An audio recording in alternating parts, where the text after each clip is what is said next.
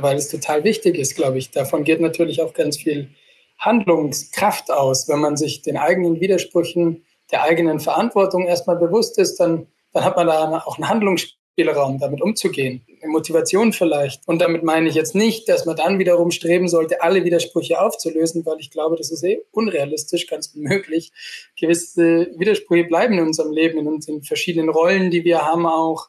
Und gerade was das Thema irgendwie Klimawandel angeht, ist es ja ziemlich unmöglich, da nicht auch in seinem, Verhand in seinem Handeln sich selbst zu widersprechen und sogar oder seinen eigenen Werten vielleicht ein Stück weit zu widersprechen. Sogar wenn man, und sogar wenn man das schaffen würde, man sondert sich komplett von der Gesellschaft ab, man, man macht alles wirklich nachhaltig. Was ist damit erreicht?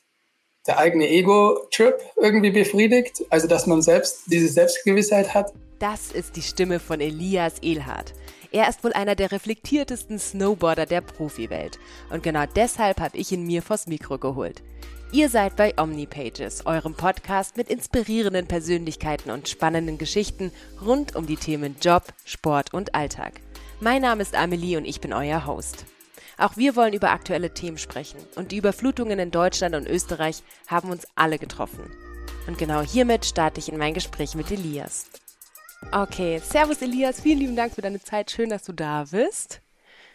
Ja, schön hier zu sein. Ich starte jetzt gleich mit einer krassen Frage rein, nämlich wir leben gerade in einem Sommer der Extreme, ja, ein Sommer voller Stürme und Hochwassern und du lebst in der Natur. Das bedeutet, die Natur ist ja eigentlich deine Arbeitsgrundlage. Hast du das Gefühl, dass dir deine Zukunft gerade davon schwimmt? Ja, also ich finde, wenn man die Natur so ganzheitlich begreift, dann ist es einfach alle unsere Lebensgrundlage. Also es ist nicht nur meine Arbeitsgrundlage, sondern einfach unsere Lebensgrundlage.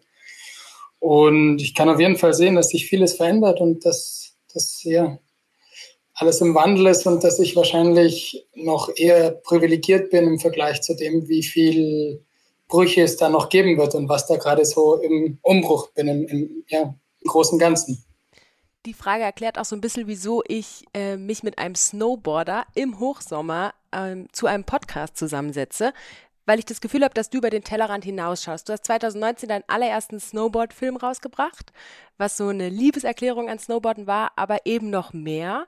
Ähm, der Titel war Contradiction, ein Zusammenschluss von Contradiction und Addiction. Erzähl mir, warum der Film und worum geht's da? Contra-Addiction, ja, tatsächlich war der Name noch vor allem anderen.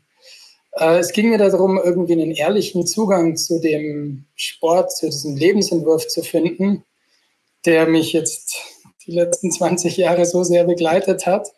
Ähm, ehrlich, weil, weil ich es wirklich sehr, sehr liebe und ich trotzdem irgendwann halt auch Widersprüche in dem gesehen habe, in diesem Lebensentwurf, für den ich mich da so sehr entschieden habe und wo so viel von meinem Leben drinsteckt äh, von dem, wo ich auch als Profisportler, was ich so kommuniziere. Ähm, letztlich bin ich ja Werbeträger, um irgendwie Produkte zu verkaufen und tue auch ein gewisses Lebensgefühl damit geben, sowas wie Reis um die Welt und, und überall diese tollen Orte abklappern. Genau, also setzt sich so ein bisschen mit diesen Widersprüchlichkeiten auseinander, die mit dem Job ähm, einhergehen lass uns das mal so ein bisschen zerstückeln. Also du hast auf Instagram, habe ich dich natürlich ein bisschen auseinandergenommen und da hast du dich auch einmal mit deinem ökologischen Fußabdruck auseinandergesetzt. Du bist nach Alaska geflogen und hast gemerkt, dass du brutal viel CO2 in die Atmosphäre pumpst. Das wusstest du ja aber eigentlich schon früher, oder wie war das der Moment, dass du dich zum ersten Mal damit auseinandergesetzt hast? Nee, überhaupt nicht.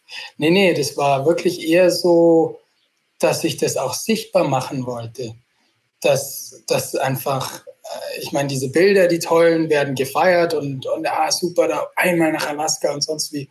Und ich wollte einfach die andere Realität dessen auch sichtbar machen, was das jetzt auch eigentlich an, an Aufwand bedeutet hat, eben mit dem CO2-Ausstoß. Ähm, äh, und nicht, nicht sofort die, die Lösung liefern und sagen, hey, aber es ist eh alles gut, sondern ja, das ist halt so ein bisschen die, die Gegenrealität dazu und mich da ein bisschen auseinandergesetzt und, und auch so ein bisschen offen, ähm, das offengelegt. Ähm, genau.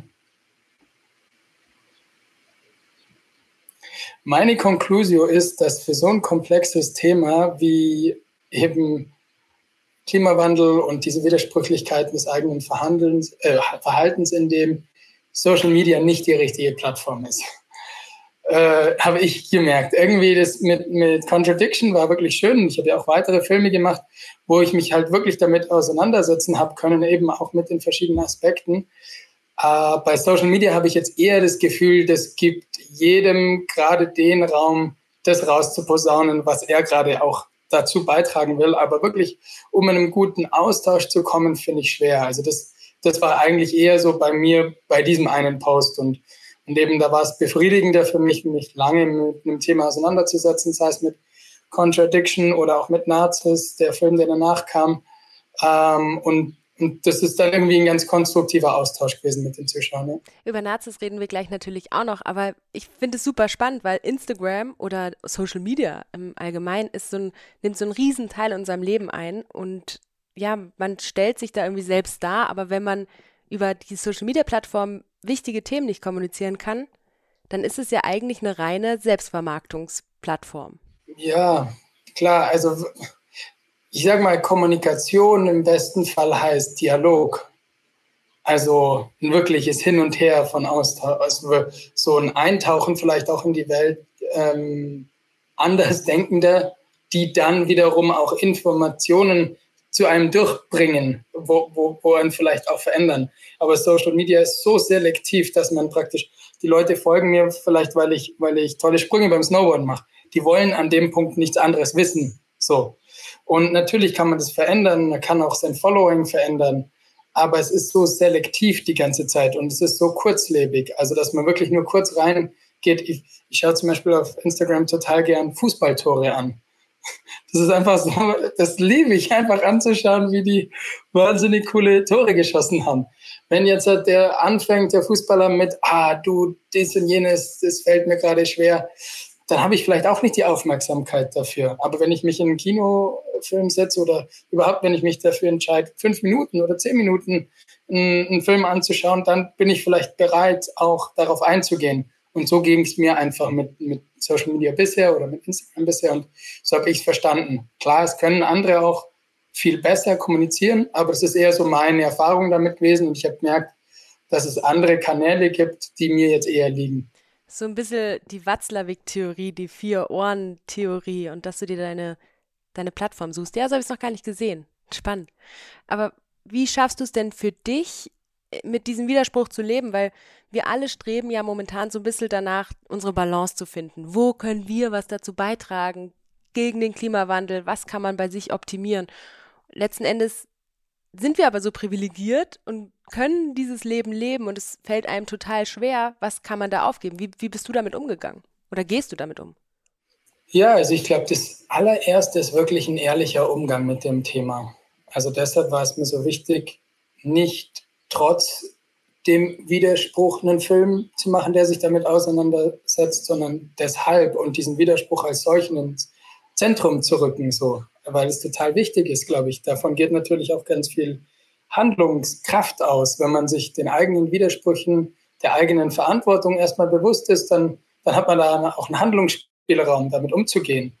Ähm, Motivation vielleicht. Äh, und, und damit meine ich jetzt nicht, dass man dann wiederum streben sollte, alle Widersprüche aufzulösen, weil ich glaube, das ist eh unrealistisch, ganz unmöglich. Gewisse Widersprüche bleiben in unserem Leben, in unseren verschiedenen Rollen, die wir haben auch.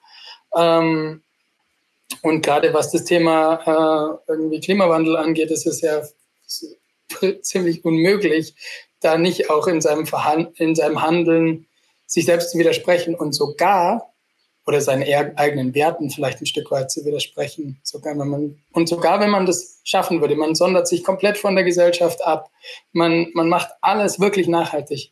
Was ist damit erreicht? der eigene Ego-Trip irgendwie befriedigt, also dass man selbst diese Selbstgewissheit hat. Also jetzt mal hart ausgedrückt. Es geht ja darum, um gesellschaftliche Teilhabe und um wirkliches Verändern. Und jedenfalls diese, dieser ehrliche Zugang zu sich selbst und seinem eigenen Tun ist, glaube ich, ein total wichtiger Ausgangspunkt.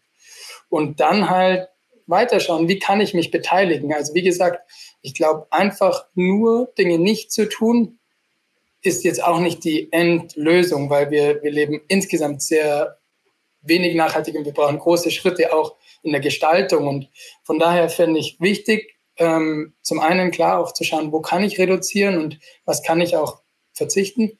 Aber viel wichtiger finde ich diesen Gestaltungsaspekt. Was, wo kann ich teilhaben, eine Welt im Umbruch zu gestalten? Wie kann ich mich an dem beteiligen? Und, und das wäre jetzt in meinem Fall ganz persönlich einfach, okay, ich habe diese Plattform Snowboarden. Wie kann ich das als Vehikel nutzen, auch irgendwo die Aufmerksamkeit auf diese Themen zu richten? Ähm, mit den Filmen, die ich mache, wie kann ich zum Beispiel mit, mit Firmen zusammenarbeiten, die, wo ich das Gefühl habe, die, die, die vertreten das auch, diesen Weg. So zum Beispiel habe ich zu Picture gewechselt, Picture Organic Clothing, wo ich das Gefühl hatte, ja, das, das ist eine Firma, weil letztlich verdiene ich mein Geld durch Sponsoren, eine Firma, die ich, die ich gerne unterstützen möchte. Aber ja, ich glaube, da hat jeder halt in seinem Leben einen gewissen Spielraum und, und den es irgendwie rauszufinden und auszuloten, finde ich was so diese Social-Media-Welt oder unsere Gesellschaft im Generellen irgendwie hat, ist das schnelle Anklagen und anonym sich trauen, andere Leute, ja, da gibt es viele Cybermobbing-Themen und man traut auf andere aufzustechen. Hast du das als Sportler auch erlebt, dass, dass du angefeindet wurdest, weil du Heliskiing gehst zum Beispiel? Ja, eben, ist total interessant. Ich habe es so selten bis gar nie erlebt eigentlich. Und sogar in diesem, also im Vergleich zu, keine Ahnung, einem Fußballspieler, der, der schießt mal nicht das entscheidende Tor, der wird fertig gemacht in, mit den, in den Medien. Finde ich so krass. Und da sind wir ähm, überhaupt nie so, so einer Konfrontation ausgesetzt gewesen ähm, als, als Sportler. Und klar, wenn man sich dann in solche heiklen Themen begibt, wie jetzt Klimawandel, dann schon eher. Aber dann kommt es auch ganz stark auf die Plattform an. Also eben bei Contradiction, das haben sehr viele Leute gesehen, aber da hat, war ich auch bei vielen Premieren da und ich hatte so tolle Gespräche, aber ich kann mich nicht an ein Gespräch erinnern, wo die gesagt haben, das ist ja schon Quatsch oder also das, das, das hat jetzt überhaupt nichts mit mir zu tun oder was, was denkst du dir da von so einer privilegierten Position aus, dich selbst oder diesen Lebensentwurf so in Frage zu stellen, das hatte ich wirklich nicht erlebt. Hingegen bei diesem einen Post, wo ich es wirklich versucht habe, auf eine Art ähm, ja, ehrlich rüberzubringen, so wie es mir da geht, da habe ich ganz viele solche Kommentare gehabt oder vergleichsweise viele, die dann, ja, wenn das dein Problem ist, dann geh halt, dann lauf halt auf die Berge hoch und, und fahr nicht mehr Auto. Weiß nicht, Kurzfassung von solchen Kommentaren. Oder, oder es gibt keinen Klimawandel oder der andere. Also da, jede Meinung hat da irgendwann mal Platz gefunden. Ähm, und das ja, war auf jeden Fall eine interessante Erfahrung, dass es nicht nur darauf ankommt, was man anspricht, sondern wie man es anspricht vor allem. Der, der Film behandelt ja so viele Themen, so Widersprüche an und für sich. Jetzt ist er zwei Jahre alt und meistens ist er so in unserer schnelllebigen Social-Media-Welt, dass sowas total schnell überholt wird und irgendwas Neues kommt. Es ist wie beim Snowboarden, dass dann der größere Trick kommt oder irgendwas wird größer gemacht. Aber dieses Thema ist ja irgendwie das gleiche geblieben. Wenn du jetzt zurückschaust in den zwei Jahren, Würdest du irgendwas anders thematisieren? Ja, ein so Mini-Detail. Äh, wir haben natürlich auch lang gerungen mit Worten, was dann das Voiceover angeht.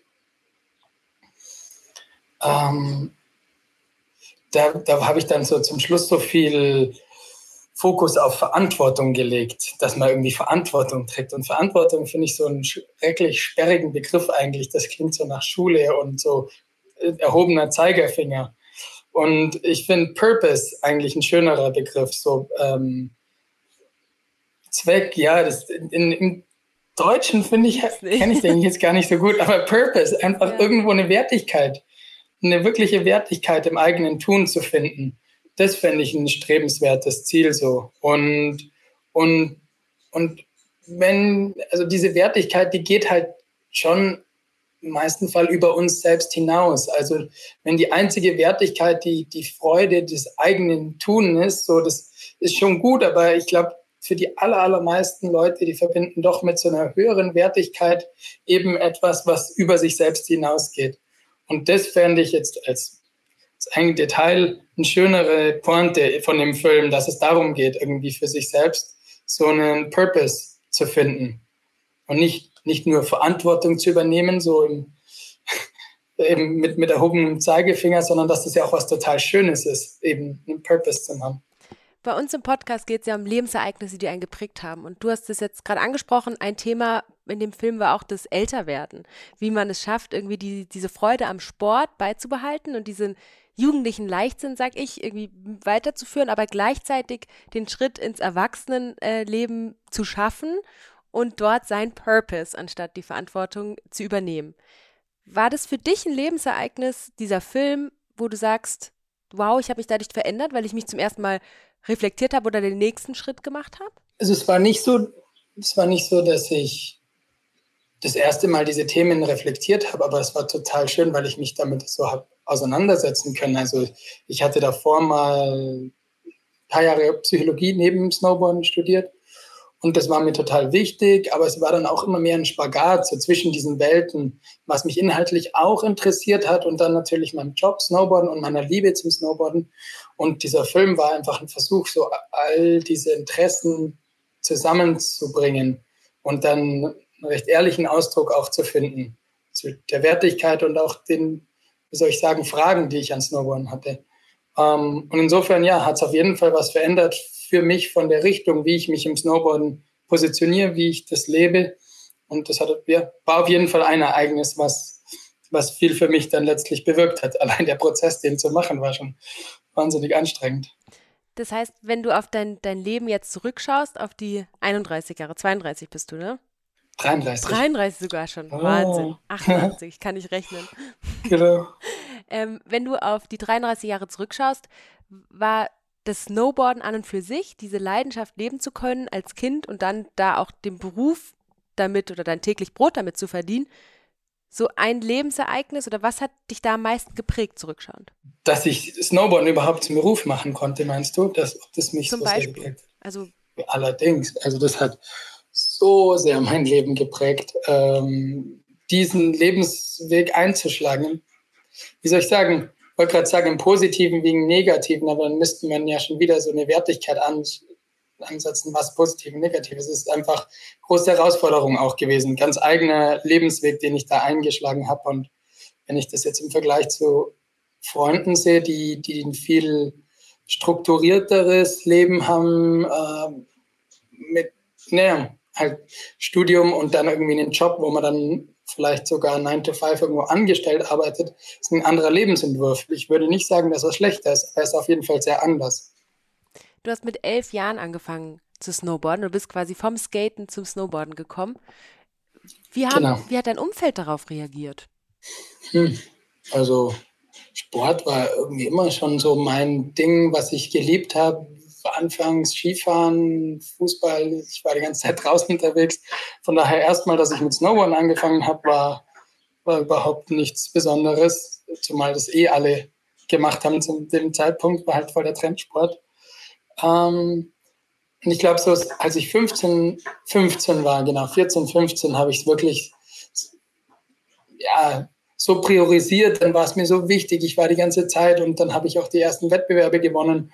Und das war natürlich schon besonders, in was wirklich gut zu sein und da so eine Rückmeldung zu kriegen. Wow, okay, das, das gelingt mir jetzt richtig gut. Und eben, ich habe dann, glaube ich, mit 16 ähm, diese ganzen lokalen Events abgeklappert und mit einem Freund irgendwie mitgefahren. Bin dann auch in der Erwachsenenwertung habe ich äh, einige dieser Events gewonnen.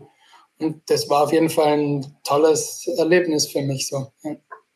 Es gibt ein Zitat in dem Film, das mich schon auch so ein bisschen zum Denken angeregt hat. Du hast gesagt Tiramisu als dein Lieblingsessen und wenn man jedes, wenn man immer wieder das gleiche essen würde und sich nur noch darauf stürzen würde, wird es irgendwann langweilig werden, jetzt überspitzt gesagt. Und du sagst aber gerade, dass das Snowboard so dein Ein und alles, dein Lebensinhalt, dein Elixier war. Wann ist denn dann der Moment gekommen, wo du gesagt hast, huh, hold up, ich muss irgendwie noch eine andere Richtung einschlagen? Oder kam das überhaupt nie? Also das ist mit dem Tiramisu-Beispiel, das ist tatsächlich halt eine, eine ganz, ja, sagen wir, gute Geschichte, um irgendwie dieses greifbar zu machen, dass was so toll sein kann und die Wertigkeit auch bei dem zu lassen und trotzdem zu zeigen, dass es nicht das Einzige sein kann, was einen erfüllt. So. Also eben, wenn Tiramisu die Lieblingsspeise ist, für mich wäre es so die Lieblingssüßigkeit zum Beispiel, dann liebe ich das ja trotzdem weiter und werde mich trotzdem und, und, und werde mir trotzdem schwer tun, jetzt mich mein Leben lang nur von Tiramisu zu ernähren. Und das ist, glaube ich, jedem äh, zugänglich, dass das auch nicht so geil sein kann, immer nur Tiramisu zu essen. Hoffentlich. Äh, wird man ja krank auch. Und also überhaupt hängt es einem irgendwann zum Hals raus. Ganz so schlimm ist mit Snowboarden nicht, aber trotzdem ist es halt sehr einseitig, auch von der Lebensqualität. Es ist so, wow, Halligalli, super, toller Tag am Berg. Ähm, aber dass es da andere Komponenten noch gibt, die einem wichtig sind, die, die so ein erfülltes Leben ausmachen, ähm, das, boah, das ist, glaube ich, schon relativ früh irgendwann ja, mir so bewusst geworden. Ein Beispiel oder ein, ein Moment könnte ich mal so rauspicken, das war auf jeden Fall, als ich eben mit 16, 17 lief es extrem gut beim Snowboarden. Ich hatte ja so einen Erfolg, bin von einem Erfolg zum nächsten, habe mit, mit 17 die Junioren-Weltmeisterschaft gewonnen und hatte dann erstmal ein Jahr Pause von der Schule gemacht und wollte danach auf äh, Sportgymnasium gehen, um dann irgendwie mehr Zeit damit verbringen zu können. Und dann hatte ich eine ziemlich schwere Lungenentzündung, war sogar drei Wochen in der Lungenfachklinik, habe ziemlich viel Gewicht abgenommen und habe dann ewig gebraucht, bis ich mich davon wirklich wieder komplett erholt habe. Bin letztlich auf eine ganz reguläre Schule gegangen so und natürlich war dann im Moment mal dieser Lebenstraum ziemlich äh, auf Eis gelegt, wenn nicht sogar teilweise in weite Ferne gerückt so. Und das hat, ja, hat mir einfach bewusst gemacht, wie, wie zerbrechlich das ist, ähm, einerseits und zum anderen, wie viele andere Themen es auch noch gibt in der Zeit. Genau, das wäre sicherlich auch ein prägendes Ereignis, wo, wo vielleicht so ein Start war von dem, was dann viele Jahre mich noch begleitet hat, dass ich mich aber mit anderen Dingen noch auseinandersetzen wollte. Was du wahrscheinlich aber erst dann im Nachhinein, ne, als du auf die normale, in Anführungszeichen, Stuhle gegangen bist, dir wahr geworden, wow, wäre das nicht passiert, hätte ich einen ganz anderen Weg eingeschlagen. Und in dem Moment ist man dann sauer, wütend, enttäuscht oder was auch immer und merkt erst später, was es einem gebracht hat.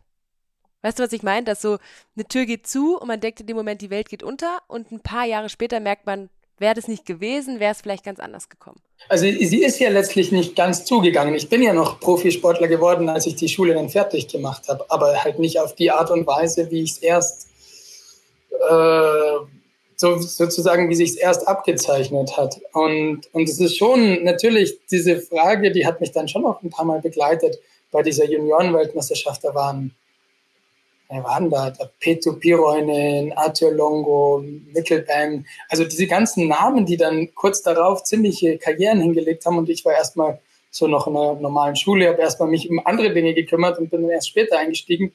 Natürlich hat mich dann erstmal so begleitet, ah, okay, hm, hätte auch anders laufen können. so ungefähr, was den Erfolg angeht. Aber letztlich eben war das nicht mein Weg und nicht meine Zeit. Und, und ich hatte dann noch die Möglichkeit, ähm, meinen Weg da drin zu gehen und meinen Weg da drin zu finden. Und deshalb bin ich da schon einverstanden auf eine Art mit der Entwicklung. Und das, das passt gut, so wie es war. Äh, genau. Aber es sind quasi andere Themen dann hochgekommen. Genau, ja, voll. Ja. Voll. Es war jetzt vielleicht eine lange Antwort auf das, was du sagst, eine zugeht Tür und viele anderen gehen auf.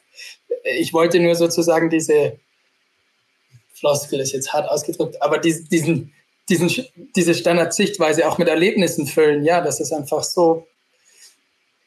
Genau, es hat mich auf jeden Fall bereichert, hat das Leben noch mal ein bisschen erweitert für mich. Ja. Bereichert hat dich dann auch dein nächster Film, Narziss, oder richtig ausgesprochen, richtig? Narziss, so wie die Narzisse, die Blume. Richtig. Das ist nämlich der Titel. I know. Und Nazis, ja. da gibt es ein super schönes Zitat von dem Protagonisten, mit dem du unterwegs warst, Hamdi, der gesagt hat, wenn man auf den Berg kommt, spielt es keine Rolle, wer man ist und was man ist. Und das finde ich eigentlich ganz spannend, dass du aus dem Sport ja dann doch dir Inspiration oder Themen rauspickst und die aufmachst. Worauf wolltest du mit dem Film hinaus? Ja, eben bei Contradiction war es so ein bisschen die eigene, die Auseinandersetzung mit mir selbst, mit meiner Rolle in der Welt und etc. Und da wollte ich dann auch drüber hinweg. So, okay, passt, mal gemacht, ist gut. Aber dann war es mir irgendwie wichtig, auch Themen zu finden, ähm, die jetzt vielleicht auch gar nicht direkt mit mir zu tun haben, wo ich aber durch das Snowboarden kennenlernen kann. Also da bin ich in ein kleines Skigebiet im, im Kosovo gegangen, das auch zerstört war vom Krieg und wo Serben und Kosovo-Albaner gemeinsam wieder aufgebaut haben und irgendwo der Wintersport oder überhaupt der Bergsport sie zusammengebracht hat. Und das fand ich irgendwie eine schöne, schöne Geschichte, die ich dort erzählen wollte, wo ich, wo ich dort kennenlernen wollte, mehr oder weniger. Der, der Hamdi hat es mir erzählt, weil es seine Geschichte ist, weil er dort in Brezovica groß geworden ist. Er hat erlebt noch in Zeiten von Jugoslawien, wo es ein prosperierendes Skigebiet war für so Schickimickis ungefähr und, und ähm, dann, als es zusammengebrochen ist, dieses, äh, dieses Skigebiet und wo er es dann langsam wieder mit Freunden aufgebaut hat. Und das fand ich eine schöne, schöne Geschichte und, und es ist schon cool, finde ich, was man halt durch den, also durch diese Leidenschaft auch alles kennenlernen kann. Das hat uns einfach gleich verbunden, das Snowboarden. Ähm, und das ist schon eine tolle Möglichkeit. Und das wollte ich auch so ein bisschen damit mit in die Welt tragen. Wie schön ist es auch, so, so eine Leidenschaft zum haben oder so eine Gemeinsamkeit, dass das auch über viele Unterschiede hinweg verbinden kann. So als Überschrift Völkerverständigung fast. Und wenn man den Namen sieht, als ich den gesehen habe, habe ich, muss ich ehrlich sagen, als erstes auch an Narzissmus gedacht oder an Nazis oder was weiß ich, bis ich dann auch auf, äh, nach Recherche auf die Narzisse gekommen bin. Hast du damit gespielt auch ein bisschen? Ja, ich finde das eigentlich ganz cool so. Weil, also in dem Fall ist na, na, die Narzisse ist die erste Blume nach dem Winter. So hat er, also so hat er das beschrieben.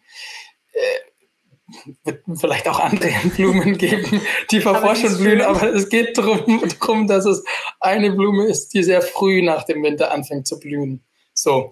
Und, und dieses große leerstehende Hotel, so ein riesengroßes Hotelkomplex, ein Fünf-Sterne-Hotel, heißt eben Narzis dort unten. Und um dieses große Gebäude herum haben wir dieses, also da kam so der Name erstmal, oh, Nazis, verrückt, äh, eben dieses riesen leerstehende Gebäude, das da so thront in dem, in dem Ort, hat total, hat irgendwie was sehr Schönes, aber auch was sehr Trauriges, ähm, was die Geschichte von diesem Ort angeht. Da waren ein, einmal eben Fünf-Sterne-Hotel, aber dann waren auch Flüchtlinge drin während dem Krieg und danach. So. Und dann hat er auch eben gesagt, dass mit dem Nazis, das geht auf die Blume Narzisse zurück und, und sei eher einer der ersten Blumen, die blühen nach dem Winter. Was ich so schön fand als Bild für diesen Ort, der da langsam wieder aufblüht. Ähm, aber ich fand es jetzt auch nicht schlimm, wenn man es assoziiert mit eben so einem, sowas wie Narzissmus, was ja eher so ein Modebegriff ist inzwischen. Äh, also finde ich, jedenfalls hört man die ganze Zeit Narzissmus. Aber okay.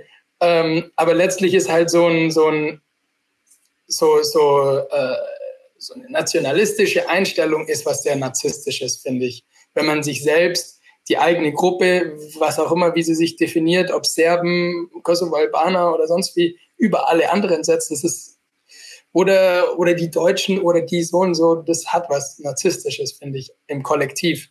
Und deshalb fand ich das auch gar nicht so schlecht, das irgendwie so den Begriff mit einzuführen. Finde ich auch, das, das rundet es irgendwie ab auf jeden Fall. Das heißt, du, du nutzt mittlerweile Snowboarden nicht mehr nur, um schöne Bilder zu transportieren, die du trotzdem drin hast. Ich habe mir beide Filme angeschaut und das war schon sehr high class, sondern eben auch um Themen aufzugreifen. Aber wenn du jetzt zurückschaust, wie Snowboarden angefangen hat, das war früher nicht so. Früher gab es diese geilen Snowboard-Filme, die man sich angeschaut hat, damals auch auf DVD oder irgendwie sich irgendwo runtergezogen hat, wo es wirklich nur um Spaß, Spaß, Spaß ging. Und jetzt entwickelt sich das so anders. Wie siehst du diese Entwicklung vom Sport? Das ist schon cool, gell? oder spannend. Um, ich frage mich, ja, frag mich ja immer so, hm, wie nimmt es jetzt wohl ein, was weiß ich, 16-Jähriger wahr? Schaut der sich halt einfach nur die Actionfilme an und ich hatte einfach, ich habe irgendwie andere Wünsche auch mir anderes anzusehen und, und sucht danach mehr. Es gibt sicherlich diese Entwicklung, aber es gibt, glaube ich, im größeren Ganzen die Entwicklung, dass, dass, äh, dass es weggeht von nur diesem actiongeladenen Spaß, Spaß, Spaß Zugang. Also sogar Red Bull als jetzt ein Vertreter von so einem höher, schneller, weiter, als ein Repräsentant da von einem also will ich jetzt nicht schlecht machen, aber sicherlich waren, haben sie das sich als, als allererstes auf die Fahne geschrieben. Äh, sucht auch nach Geschichten, nach Menschen, wo, wo mehr in die Tiefe gehen jetzt hat, vielleicht auch nach kritischen Themen. Ich will sagen, dass das die ganze Industrie erreicht hat und über unsere Industrie hinaus. Ich meine, sieht man überall, äh, dass es irgendwie politischer wurde und ich finde das schön. Äh, ich muss sagen, ich habe das fast ein bisschen vermisst. In unserer Jugend Die war so unpolitisch. Aber sie war frei. Und nimmt es nicht eigentlich den Kids, den Snowboardern von morgen, diese Freiheit und Naivität weg, wenn man denen total die schwere Kost hinlegt, anstatt dass man sagt, hey, Gaudi, Berg, Spaß? Boah, war die so frei? Viel freier? Also, weiß ich jetzt nicht. Es hat halt so, so, ähm, so unausgesprochen so viele Werte impliziert. Die sind ja dann trotzdem da. Es ist ja trotz, alles ist irgendwie politisch, aber es wurde nicht thematisiert. Dass man die neuesten Markenprodukte hat, dass man um die Welt fliegen muss, dass man, ähm, was weiß ich, das ist ja alles auch, das ist ja mit ganz viel Wert aufgeladen, aber wenn es nicht thematisiert wird, dann kann man tatsächlich nicht so richtig dazu verhalten. Und eben das mit der Freiheit, meine ich, das, das kann ja auch einen gewissen Zwang haben, wenn so das, wenn so das Narrativ so klar und nun nicht hinterfragt werden kann. Und da habe ich das Gefühl, hat das auch eine gewisse Freiheit, wenn eben sich da so ein bisschen Raum aufmacht, zu sagen, ja, man kann es so oder so sehen. Zum Beispiel jetzt hat als ein Beispiel ganz konkret im Snowboarden. Es gab keine ähm, schwulen Snowboarder. Gab es nicht. Aber das stimmt, die, die hat es natürlich gegeben, es wurde nicht kommuniziert. Es war einfach nicht Teil dieser, dieser Welt und das ist irgendwie schlimm. Und das, also ich finde es jetzt schön, dass es, äh, dass jetzt halt ganz viele Coming-Outs gab, wo, wo das thematisiert wurde und eben politisiert auf eine Art. Dass sich auch ähm, die Menschen entsprechend geäußert haben, dass sie sich in diesem, in dieser einseitigen Darstellung von dieser Snowboard-Community eingeengt gefühlt haben. Äh, dass es eben so einen, wie soll ich sagen, so ein ja, so ein bisschen sexistischer Sport auch war. Die Frauen wurden auf eine Art dargestellt, die Männer als so coole Typen und so. Und ich finde das total toll, dass das auch irgendwie Einzug in unsere Welt findet. Spät aber doch, dass das halt auch andere, ähm, keine Ahnung, andere äh, Perspektiven gibt von Sexualität zum Beispiel. Und das ist sicherlich ein Zugewinn an Freiheit für viele. Stichwort Regenbogenfahne, Fußball-Europameisterschaft auch großes Thema gewesen. Aber im Fußball sind sie den Schritt noch nicht gegangen. Da bin ich nämlich auch gespannt, wann das passiert. Hm, wieso? Da haben doch die, äh, Lehmann hatte doch diese, nee, nicht Lehmann, wie heißt Neuer. der unser? Neuer, ich bin noch ja, ganz von früher. Keine aktiven, der hatte diese Binde. Voll, aber es gibt keine aktiven Fußballer, die sich outen. Das finde ich spannend, weil wir haben jetzt die NFL, wir haben den Snowboard, wir haben im Skibereich, wir haben überall die Themen, die aufkommen. Und Fußball, was ja so ein Kommerzsport ist, ein riesengroßer Sport in Deutschland, ist es zwar Thema durch die Regenbogenbinde, aber keiner bekennt sich. Wirklich? Ja. Also so ich, es, gab, es gab schon mal ein, also ich weiß von zwei Jahren oder sowas war das mal Thema ein Nationalspieler sogar. Ich bin so schlecht, dass ich jetzt nicht mal versuche, den zu benennen, aber ich meine, das gab es, aber offenbar nur sehr, sehr vereinzelt und das ist nicht so normal ist, oder? Ja, so, so Exes halt, nicht aktive. Ja, aha, ja, ja, krass. Ja, ich glaube, das spricht halt doch dafür, wie sehr das noch stigmatisiert ist, das ganze Thema. Und das ist irgendwie in so ein, aber es ist ja eine ganze Kultur, die da drumherum gebaut ist. Es sind nicht nur die Spieler, die da drauf sind, sondern halt irgendwie so eine, so eine Männer-Macho-Kultur, weiß, ist jetzt auch wieder ein Klischee, aber halt, ich glaube, da muss sich schon viel bewegen, dass man sich da drin wohlfühlt, auch sich so zu positionieren in einem Lebensumfeld, wo es dann alles für einen ist, wo alle auf einen schauen, was man da macht und so. Und solange das irgendwie eine Kultur auf eine Art so geprägt ist, kann ich mir schon vorstellen, dass man das dann eher nicht tut, beziehungsweise dass sich halt viel verändern muss und dass es nicht reicht, einfach mal eine Regenbogenbinde zu tragen, irgendwie so eine, so eine ganze Kultur zu wandeln, die, die ja über lange Zeit auch gewachsen ist. Ja, da schließt sich so ein bisschen wieder der Kreis auch. Ich meine, wir haben sogar im, im Skaten, Skaten ist jetzt olympisch. Das waren gestern Bewerbe. Crazy. So wie, wohin sich das alles entwickelt. Was steht denn bei dir als nächstes an? Oder wo willst du hin diesen Winter? Was, wie nutzt du den Sommer für dich? Hm, ja, ich hatte gerade eine Summer School. Ich mache äh, eine Summer School zum Thema Sustainable Entrepreneurship, so Unternehmertum im Bereich ähm, Nachhaltigkeit, also Geschäftsmodelle, die sowohl, sowohl sozial als auch ökologisch als auch ökonomisch Sinn machen. So, das fand ich irgendwie ein interessantes Thema und, und genau, das mache ich gerade. Und für mich geht es ganz konkret darum, eben auch Perspektiven zu entwickeln außerhalb vom Snowboarden, außerhalb von meiner Rolle als, als Profi. Und ja, jetzt habe ich mit den Filmen schon angefangen, ein paar Jahre mich damit auseinanderzusetzen und dann auch was Neues zu lernen. Und das würde ich gerne weiterentwickeln. Äh, also da bin ich jetzt auch dran mit einem Freund, eine, eine Filmproduktion ins Leben zu rufen. Aber es ist noch so früh, dass es noch kaum spruchreif ist. Äh, genau, aber dass sich auch dann mit um dieses Thema dreht. Also ich würde das schon gerne dann auch ähm, mit, mit, äh, mit dem Bezug auf Nachhaltigkeit machen, beziehungsweise wenn ich für Firmen kommuniziere, letztlich läuft halt ganz viel auf Commercials raus, auf Werbeaufträge und so, dass ich gern stark in diesem Bereich dann tätig bin. Aber ja, ich bin dran und das ist so, wo meine Aufmerksamkeit ist. Weil wir immer über Lebensereignisse reden, haben die meisten Sportler mir dieses, was kommt danach? Gefühl, wo geht's dann hin, diese Ungewissheit als Thema gebracht, wo sie gesagt haben, okay, ich habe mein ganzes Leben dem Sport gewidmet und dann kommt es nix. Was mache ich dann? Wo geht mein Weg hin? Und das habe ich bei dir nicht das Gefühl.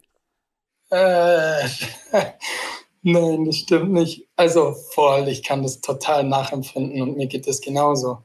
Ich bin, ich bin halt aktiv am Ausloten von Perspektiven. Ich ähm, ich mag so ein bisschen dieses Bild wie so eine Brücke bauen, also mit dem Mörtel und Stein und sonst wie, was ich jetzt noch in meiner Rolle als Profi finde, kann ich halt langsam auch Brücken bauen in andere Bereiche rein, die auch spannend sind, wo ich jetzt nicht irgendwie, ja, vielleicht muss ich dann nicht ins Wasser springen und versuchen, von dieser Insel wegzuschwimmen, sondern halt kann da irgendwo hinlaufen mit dieser Brücke, die ich, die ich bauen kann, auch aus den Ressourcen, die ich als Profisportler habe sei es die Plattform, sei es das Know-how, das ich in den Filme machen habe, lernen können.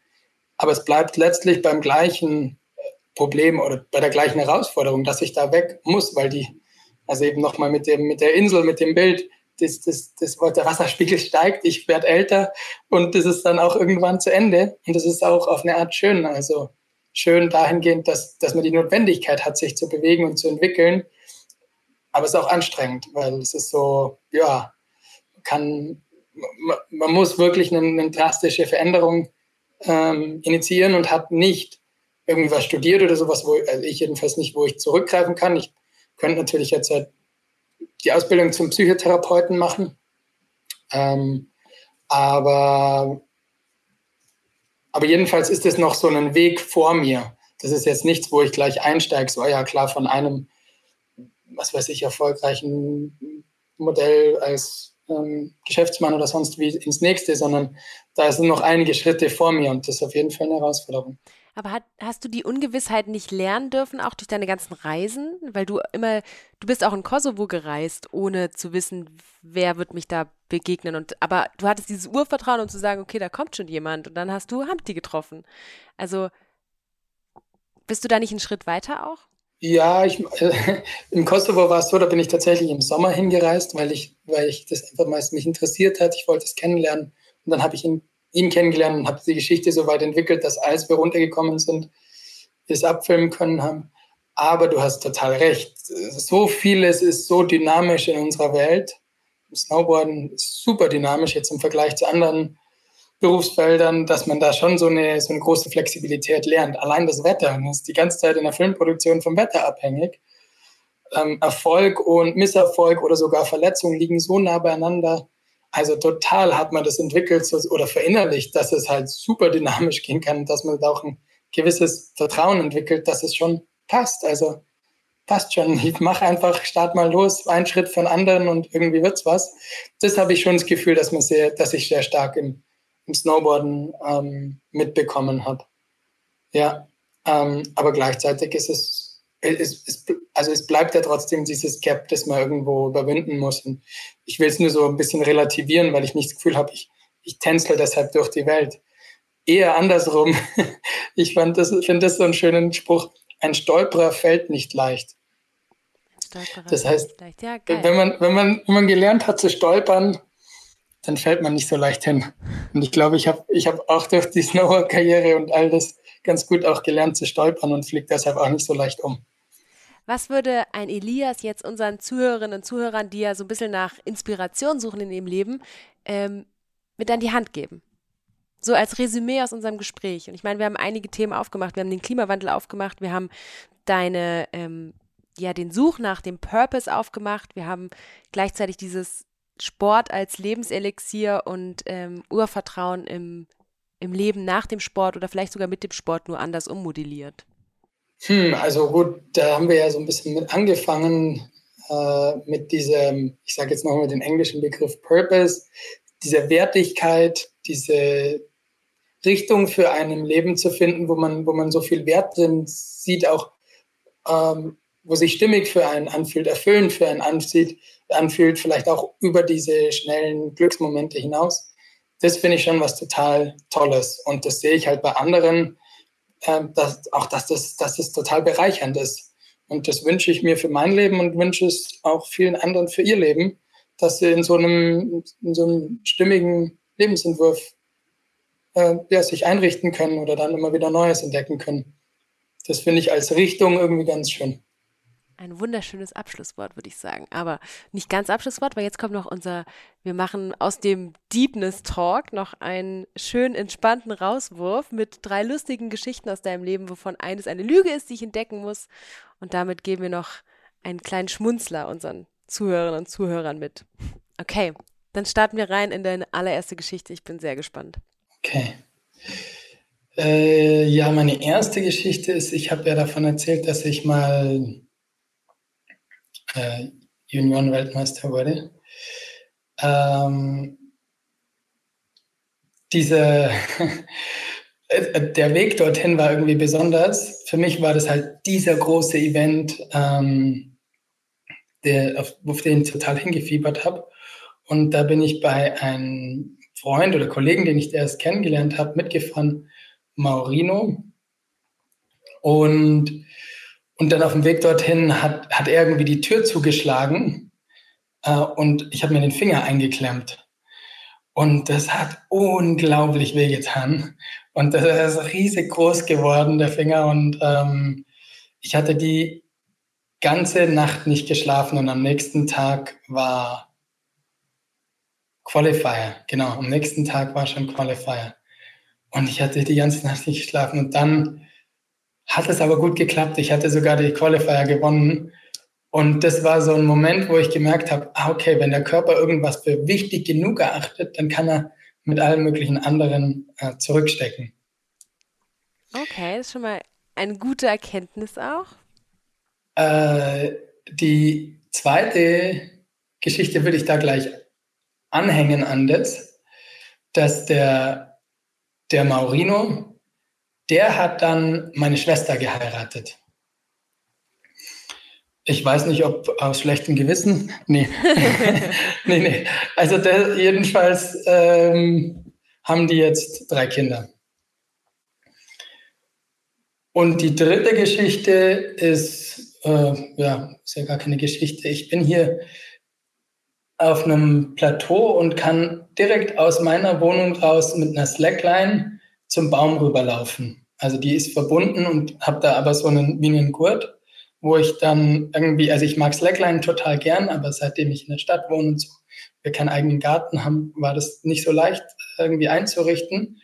Ähm, aber das haben wir jetzt soweit mit unserem Vermieter geklärt, dass es echt cool ist, dass ich da rausgehen kann und eben mit meinem, meinem Gurt irgendwie eine Highline laufen kann, die paar Meter aus der Wohnung raus, bis zu diesem Baum und zurück.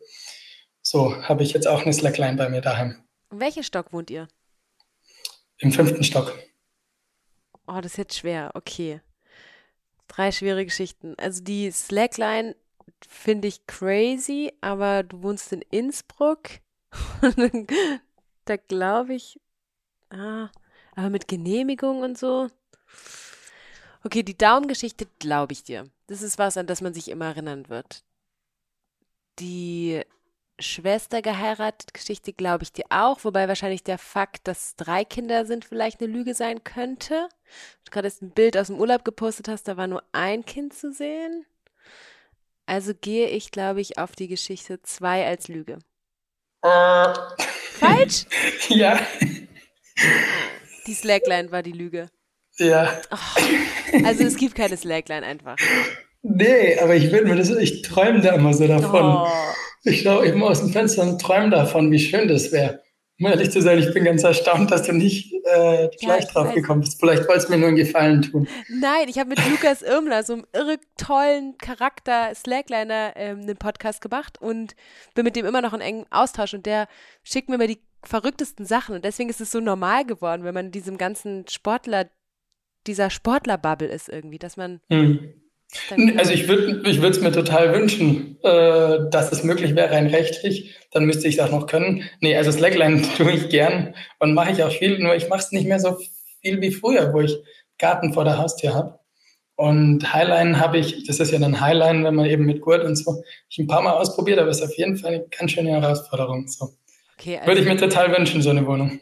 Do mehr, mehr Slackline und not to do, wahrscheinlich würde es auch gar nicht gehen rein, oder? Ich glaube, Sicherheitsfaktor? Doch. Ja, das musst du genehmigen also, lassen, aber. Ja, ja, eben rechtlich ist es die Frage. Und dann gibt es ja auch Nachbarn, die dann sagen, nee, geht nicht und so. Aber rein praktisch geht das voll.